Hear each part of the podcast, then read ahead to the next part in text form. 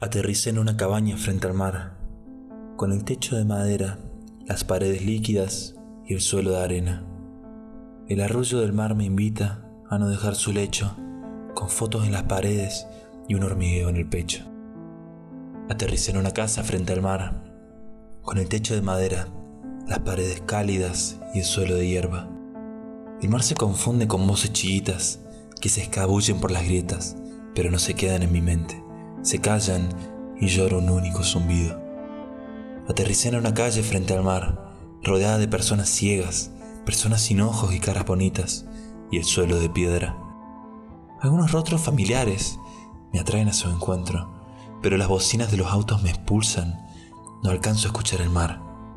Aterricé en un tren junto al mar, pero no tenía vista hacia afuera, rodeado de amigos y familia, temeroso de que olvide quiénes eran.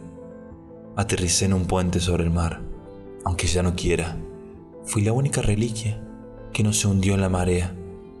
Cartas, voces y fotos, nombres, lugares, números y rostros caen junto a mis lágrimas, no lágrimas de pena, sino de olvido. Aterricé en el fondo del mar, con el techo de luz, las paredes infinitas y el suelo de arena, como el preso mirando por su ventana, sabiendo que eso sería libertad Cuento mis burbujas y mi pesar. Hasta que se acaben, sé que eso es vida.